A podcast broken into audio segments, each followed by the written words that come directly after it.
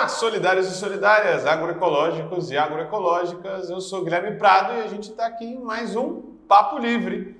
Hoje a gente vai falar é, de sabotagem sindical, o termo que a gente tem abordado, union busting por aqui, lá pelas estranjas, lá pelos Estados Unidos da América, onde a gente viu que está rolando um movimento sindical que está se fortalecendo, principalmente em empresas como a Amazon, principalmente empresas como a Starbucks e outras.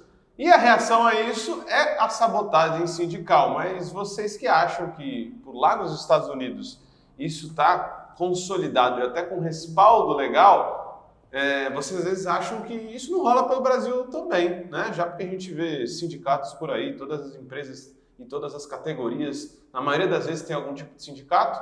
Sim, isso também está virando uma prática sistematizada no Brasil, apesar de não haver o mesmo respaldo legal. E para falar sobre isso, hoje a gente trouxe o Kim Lisboa, um militante social aí também na questão do trabalho pela Intersindical, que vai estar conosco hoje nessa jornada. E aí, Kim, beleza?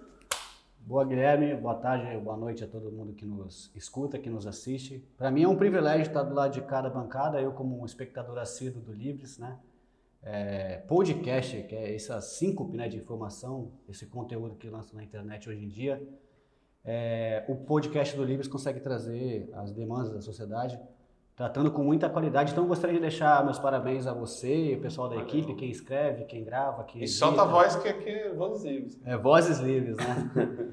Então... Mas fala pra gente aí, cara. No Brasil está rolando e tem uma narrativa de que supostamente os aplicativos não existe uma relação trabalhista com o cara que está no Uber, com o cara que está no iFood. Tem ou não tem isso? Você vê que tem de fato uma conexão trabalhista e tem um patrão sim e um empregado nessa relação? Sim, tem uma relação de patrão e empregado diretamente, porque, bom, não tem como a gente falar sobre União Buster aqui no Brasil sem falar as megas corporações, né? Sobretudo, o que deixa mais evidente aqui é o iFood. O iFood conta com 200 mil moto fretistas registrados por ele, né? Cerca de 20%, se não me falha a memória matemática, 40 mil, é, é registrado por operadores logísticos, né? Esses, essas OLs que eles chamam, que são os atravessadores dos atravessadores. É, o intermediário, então, é. né, a gente fala muito disso aqui, né, principalmente na questão do agricultor, que tem um intermediário no meio. É, mas no caso dos aplicativos de entrega, tem o, o atravessador maior, que é o que a gente conhece, Uber Eats, é a RAP, e aí entre eles e o trabalhador tem mais um que seria só L. Como funciona essa relação? Esses operadores logísticos, né, por exemplo, o iFood tem desde 2017 é, uma relação com a CIS Motos, SIS. Essa empresa ela é responsável, teoricamente, por registrar a carteira de trabalho profissional dos trabalhadores, né? bem como atender às normas de regimento de segurança interno, como prover capa de chuva, GPS, smartphone com pacote de dados, é, a manutenção do... Até da, o EPI, assim. EPI também. Mínimo. É, EPI mínimo. E também a manutenção do veículo, caso houvesse um acidente, né? Também, por exemplo, a, a, o combustível e também o seguro desse, dessa motocicleta. Interessante. Então, é, dá para ver que, que, pelo menos essas empresas elas estão entendendo que existe um risco aí trabalhista para elas e aí elas não querem é, reconhecer formalmente essa relação de trabalho, mas o que elas têm para mitigar então é esse, esse é, intermediário atravessador que garante algumas condições mínimas de trabalho. É, deveria, né? Não quer dizer que isso acontece na realidade. É, o que acontece também, cara, que a gente esqueceu de, de, mencionar, é que eles são responsáveis por uma escala de trabalho. Por exemplo, o iFood emite essa escala de trabalho é, anteriormente para eles, certo? E dentro desse processo, quem, um trabalhador que falte, por exemplo, ao trabalho, o iFood recomenda que, a, que seja feita uma punição para esse camarada, tá ligado? Já contendo a escala do mês subsequente, já para ficar tudo programadinho. então tá caindo aquela parada de trabalho que eu não quero. Então. É, não, isso aí nem, nem existe mais, né, cara? A gente tem até uma companheira aí que talvez nos assista, a Juliana, que trabalhava associada com o Livres, né, na entrega. Outro dia trombei com ela e ela me disse, né? Acho que era na James que ela estava trabalhando e falavam, não, agora tem que cumprir carga horária, né? E tem que cobrir alguns setores das cidades e tal, porque eles tinham uma parada muito alinhada, né? Que a pessoa acha que tá, nossa, é uma super invenção. Eu vou lá no Extra, faço o pedido e me entregam rapidamente. Então, é, isso está se consolidando. Existe jornada de trabalho como antigamente, como os nossos pais chegando lá da, da, da, da indústria. Existe, existe, cara. Existe isso muito. E, a COSIPA, né? É, como a gente batia ponto antigamente naquela chapelaria, né, que falava, na maquininha. Então, é, tem, cara, tem esse, tem esse vínculo praticamente comprovado e alguns juristas, né, eles já estão trazendo para frente da, da luz do direito é, sentenças em favor do trabalhador, né? A gente pode observar aí, ultimamente, é, alguns trabalhadores vêm conquistando, é, mediante a justiça, é, o direito de reconhecimento do vínculo, do vínculo trabalhista cada vez mais avançando nesse sentido. É, isso é interessante, né? Porque, é, claro que essas relações elas só existem por causa de um vácuo jurídico que permite que Sim. elas existam, né?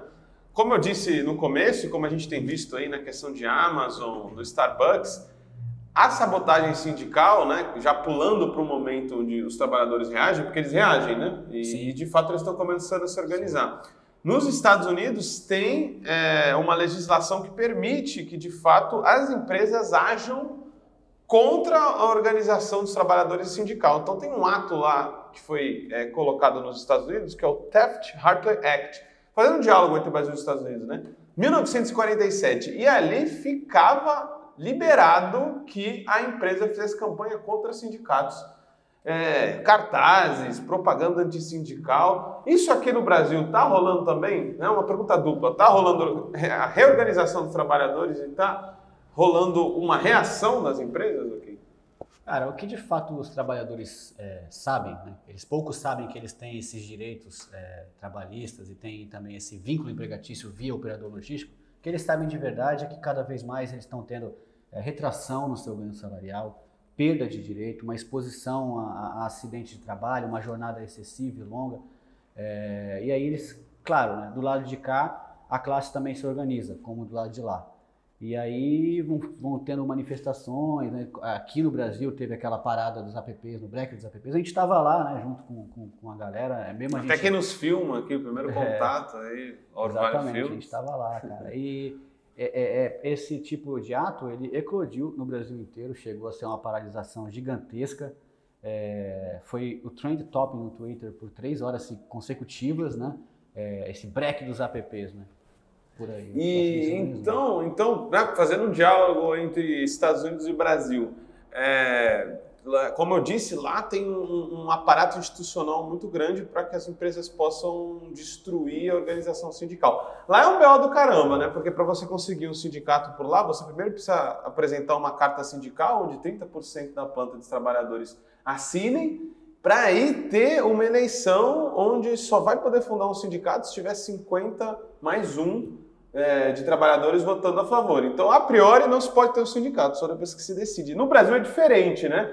É, mas o que lá é a sabotagem sindical é, é, é, a gente pode dizer aqui que é o tal do não breca meu trampo aqui, é, essas coisas que essa, aconteceram. Essa propaganda negativa aí, né, cara, que eles fazem.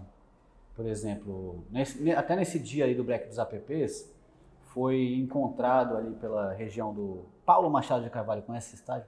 Muitas glórias lá. Glorioso Pacaembu. estádio da Pacaembu. Pacaembu. É, na, no, no, no na, para, na parada que na a parada, segunda casa do peixe. no break dos apps que teve lá, cara, foi encontrado um homem assim, aparentemente quarentenário, de roupa preta, distribuindo adesivo pra galera com os dizeres vacina para todos já, vacina para todos os entregadores, algo nesse sentido. E aí com os adesivos igualmente a faixa, assim. A gente que está sempre nas ocupações, no piquete, né? A gente sabe que esse material não é barato. Não é barato. Então, um motofretista, por exemplo, um trabalhador comum, trabalhador médio, ele não ia ter dinheiro para comprar esse monte de adesivo, de montar a faixa, o caramba, e, e ir para a rua sozinho, é, reivindicando é, a vacina. Aí, porra, o que, que, tem a ver a vacina, né, com, com o break dos apps e tal? É, é, é a campanha deles. É, é, insurgir dentro do movimento uma pauta única que exclua a luta originária do trabalhador, que era ali a luta pelos direitos trabalhistas, por, pela, melhores pela, pelas melhores remunerações, pela uma escala digna, né? Então aí. Tá, mas esse brother aí, ele não é um tiozão de direita que estava em casa não. trabalhando às vezes, bolsonarista, e falou: ah, vou acabar com esses caras querendo fazer sindicato aqui. Não é deliber... não é uma coisa espontaneísta. Não, que que tá é uma agência de comunicação. É uma agência de comunicação que vai que, que é contratada pelo iFood para nessa correlação de força entre patrão e, e empregado, ela se insurgir dentro do movimento e tentar implodir na base. É, esse cara foi comprovado, teve investigação é, de jornalistas muito sérios, que são o pessoal da agência pública. Da agência pública foi é, muito boa. Assim, muito boa. Eles foram, a, eles foram a campo, flagraram, investigaram e conseguiram provar que esse cara era de uma agência de comunicação contratada pelo iFood para implodir o movimento trabalhista. E isso aqui no Brasil, é, lá nos Estados Unidos eles fazem via judicial, via legal, aqui no Brasil eles faz, fazem via comunicação, publicidade, agência de publicidade contratada para implodir esses movimentos. Inclusive, é, é até bom que, que esteja uma bagunça total, que se tivesse algo mais organizado nesse sentido, nessa frente de trabalhadores, os caras tomariam um couro, né? É, né? O sindicalismo anos 80, o cara tava um pau, né? Se chegasse com essas coisas assim. Era enrolado na faixa, né? Enrolado na faixa. Né? a gente já, eu já vi isso, participei de atos é, na cidade. Que era o fura-greve, né? Fura Esse é o, é. o fura-greve ofensivo, né? Sim, sim. Contratado para isso. Eu já vi, cara, mano, a gente participando de atos de, de, de paralisação é até para uma PLR, né? Participação de lucro, que era o direito nosso, e o camarada falou, eu pagou de macho lá, né? Machão, eu vou entrar com não sei o que, os caras, beleza, enrolaram na faixa e já. Aí teve que chamar a cavalaria. Entendi. É, então, então, vocês estão vendo, né? Há paralelos. Então, não é porque aqui não tem um, um, é, uma série de leis que favoreçam é, a propaganda antissindical, não é por isso que ela não aconteça. Então, ela está acontecendo. Por que, que você acha aqui, né? Porque isso antes não era Claro que sempre foi comum, né? Quem está na luta para organizar sindicatos sabe que, que a empresa age para criar desafios ali, percalços. Mas hoje isso está ficando muito mais claro, muito mais evidente, muito mais agressivo a estratégia das empresas. Por que, que você acha que isso está acontecendo? Cara, eu acho que os caras querem bater o pé no chão, tá ligado? A gente está aqui, a gente vai manter o status né, da classe. Acho que é aquela, aquela luta de classes mesmo, velha e boa luta de classes, né, cara? Porque, é, é, é, por exemplo, desde 2014, mais ou menos, a classe trabalhadora não tem um aumento real de salário. E a gente só vende lá então perdendo direitos, né? Salário mínimo. O salário, o salário mínimo, a renda mesmo do trabalhador, não só deixou de crescer, como, como não dá mais para nada. A gente sabe disso, a gente sente isso no, no, no bolso, no supermercado. E aí, é, nesse, após o golpe né, contra Dilma, a gente vê que é, é, esse tipo de política que foi imposta neoliberal profundamente, ela vem tirando direitos com, com contra-reformas, né? E eu acho que é mais ou menos nesse sentido, tá ligado? É a manutenção da, da classe lá em cima contra nós, tá ligado? É uma luta direta, exatamente. Então, se a gente fosse, né, capital fazer assim um, um, paralelo ao. Bom, somos um, um, barman fazendo um coquetel de desgraça ao trabalhador brasileiro que, que, resulta nisso tudo. Então, eu colocaria nesse coquetel o, o golpe da Dilma. Sim. Aí você tem reforma a reforma trabalhista. A reforma sindical. A reforma sindical. Que aprofundou o caos, né? Porque se a gente está. Que ela pegou um defeito do sindicato, Sim. jogou muita coisa dentro para enfraquecê-los. Né? Se, se, a gente está com medo do desemprego, primeiro você forma o caos. Se a gente está com medo de desemprego, qual é a última coisa que a gente vai fazer? Greve. Porra, eu não, eu não vou fazer greve, tá todo mundo sendo mandado embora, entendeu? Desemprego alto. Né? Exatamente. Então a classe que está lá em cima, a classe dominante, ela tem a estratégia dela, ela pensa do lado de cá. Por isso que eu falo, a gente tem que sempre se organizar. Porque enquanto um Jorge Paulo Lemos da vida está tomando café num clube de uísque lá, ou então está jogando um golfe, a gente de cá está perdendo direito. Então, se nós do lado de cá não se organizar para confrontar, para entrar no combate dessa nessa luta trabalhista, a gente já perdeu o jogo. Irmão, e tá tem, tem, tem o último toque, que é o splash de bolsonarismo, né?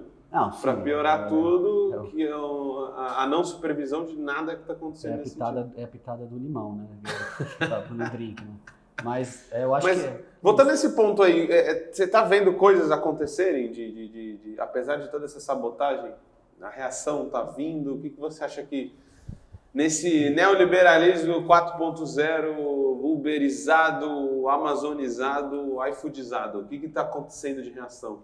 É, cara, tem gente se organizando. Porque quanto mais se aprofunda esse, esse pacote aí que a gente citou, né? quanto mais se aprofunda o neoliberalismo quanto mais se aprofunda uma crise econômica ao longo dos anos, a classe ela, ela tende a, a se organizar melhor, a ficar mais coesa e ir para cima. Exemplo do Chile, né? A gente teve anos de, de neoliberalismo para chegar hoje e ter um governo de esquerda, saca? No, é, só, é só um comparado, pra, pra, pra, pelo menos na minha opinião, né?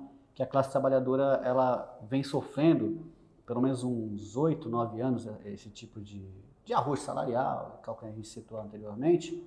E eu acho que a tendência é a gente estar cada vez mais junto, né?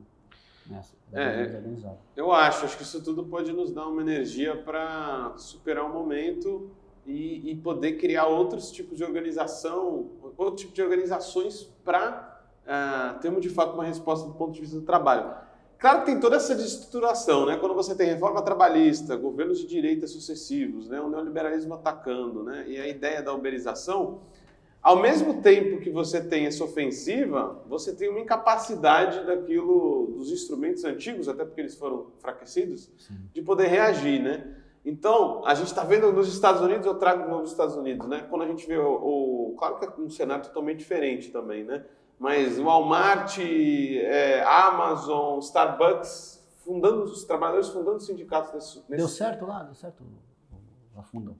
Fundaram, né, o sindicato? Fundaram, né? Que lá tem um, tem um desafio, né? Que o primeiro é, é fundar o sindicato, o segundo é conseguir o chamado first contract, que é o que a gente diria aqui a negociação coletiva. Sei. É, sempre que você funda um sindicato por lá, o grande desafio é conseguir essa negociação coletiva que ela tenha ganhos, né? Porque se ela não tem, aí os trabalhadores pegam e falam, pô, fundou o sindicato e, e não conseguimos ganhar nada, né?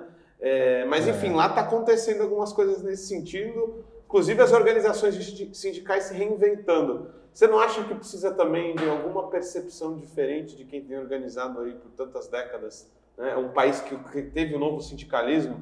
Os sindicatos precisam se atualizar também, né? entender o que está acontecendo. Ah, com certeza. É, cara, quem já foi na, na, planta de trabalho, assim, no chão de fábrica, sente da voz dos trabalhadores mesmo dizendo coisas nesse sentido. É, esse sindicato aí não presta, os homens são tudo comprado, o cara tá de carrão aí e tal. Porque eu acho que é, o que mais acentua essa, esse problema é a distância do sindicato para a fábrica, saca? É, por exemplo, eu trabalhei, não vou falar aqui. O break dos apps não vai assim, funcionar na mesma lógica que era a greve dos anos 80. Não, é, eu trabalhei numa empresa que o, o sindicato aparecia na época do sítio, dava uma informação e sumia, e só ia saber que teve um acordo é, fechado quando caía na conta o dinheiro, é muito ausente. E eu acho que é nesse sentido aí que. Sim, é. Para a gente né, tirar as conclusões, já indo para as conclusões finais por aqui, como eu disse, os sindicatos são necessários, eles fortalecem a luta dos trabalhadores, porém, com uma classe diferente hoje, com uma classe totalmente é, arrochada em direitos, é, com menos capacidade de se organizar, fragilizada no campo da informalidade, é, fatalmente a gente vai precisar de outro tipo de organização dos trabalhadores. Tem, eu tenho lido algumas discussões sobre isso, queria saber o que você acha aqui. Né? A gente está vendo o break dos apps acontecendo, né? outros tipos de mobilizações. Tem alguns, alguns teóricos e, e pensadores aí do assunto, da questão da organização dos trabalhadores, falando que talvez o que a gente veja sejam tipo federações de coletivos de trabalhadores se organizando. Né? Esse seria o, novo sindicalismo, seria é, grupos de, de, trabalhadores que se organizam para trabalhar se auto-organizam? E, e, e, acabam criando organizações maiores como, como federações. O que, que você vê aí que, que a gente vai ter para o próximo período e quais são os desafios para a gente dar o tom aí, uma resposta para iFood, Rappi, etc. Que nem eu falei no começo, do bater de pé, bater ter com a mão na mesa, a gente tem que fazer do mesmo jeito, os trabalhadores é, se organizando e lutando pelo seu direito. Mas eu acho que, assim, eu não tenho um profundo conhecimento sobre, sobre esse assunto que você tocou de federação e tal, mas eu acho que é uma saída boa, uma alternativa boa, tanto na organização dos trabalhadores quanto na reorganização do trabalho, sabe? Não, não perpassa só pelos trabalhadores também pela organização do trabalho. Sim, porque do jeito que eles fazem, né, uh, eles agem nos vácuos e são ousados, eles estão Sim. mais ousados que os sindicatos em alguns sentidos, né? Lá nos Estados Unidos já está vindo evidências que são as grandes centrais que infiltraram é, quadros seus, né, dentro Sim. de Starbucks, por exemplo, e de Amazon para organizar os trabalhadores. É alguma coisa por aí que você vê também?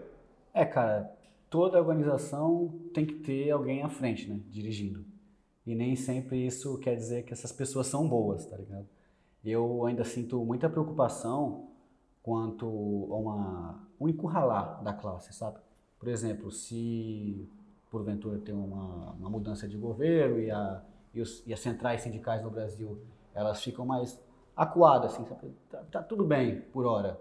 Nascer uma classe é, trabalhadora organizada mais à direita, uhum. sabe?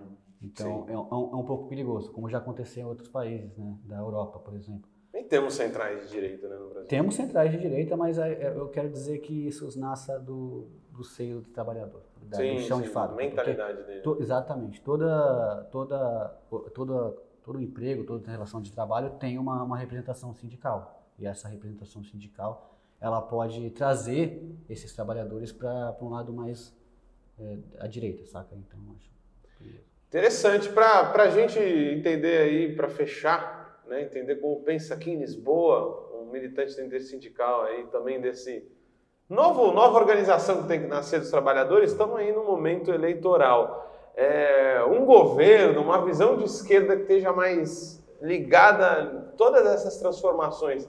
Qual que vocês acham que, qual que você acha que tem que ser os pontos a ser atacados? Qual que tem que ser o programa mínimo para o trabalho num Brasil desfacelado, cheio de iFood para todo lado, trabalhador? é, totalmente desorganizado e precarizado. Qual é o programa mínimo aí que tem que ser atacado? Primeiro, esse povo que não tem emprego precisa comer, né? Então acho que uma renda mínima é o mínimo, né? Uma renda básica cidadã. E segundo, já para o pessoal que trabalha, além da construção do emprego, da geração do emprego, óbvio, é uma segurança jurídica, cara, que eu acho que tem que ser imposta via o Congresso Nacional, né, por, por medida do presidente ou ou uma proposta popular, não sei, mas que, tem, que dê mais estabilidade jurídica, né? Então que simplesmente aí a gente chama de terceira via, né? Uma, um modo de trabalhar, um, como o Livres faz, né? O Livres faz uma, um economia solidária, economia solidária, um, uma terceira via, né? Um trabalho de cooperação, né? e pessoas, associação. E associação. Eu acho que é um rolê legal, cara. Tem até aquele de garantia de emprego do Glauber Braga, né? Exatamente. E o, por exemplo, o governo que que está à frente das pesquisas, né? Não sei se pode falar, pode falar. Opa! É, o Lula, Aqui né? Tá aberto. Ele, ele deixou claro que que, ia, que vai levar isso a, a, a ferro e fogo, né? Vai. Agora, se vai. Tem que revogar a reforma. Tem que revogar a reforma. Ele falou, ele falou, vamos, vamos revogar a reforma, é, o sigilo imposto por Bolsonaro no primeiro dia de governo. Eu vou salvar esse vídeo eu vou cobrar. Os 100, os 100 anos de sigilo que ele impôs pelo, pro, pro Bolsonaro, lá para as mentiras, o gasto com cartão corporativo, disse que ia revogar também.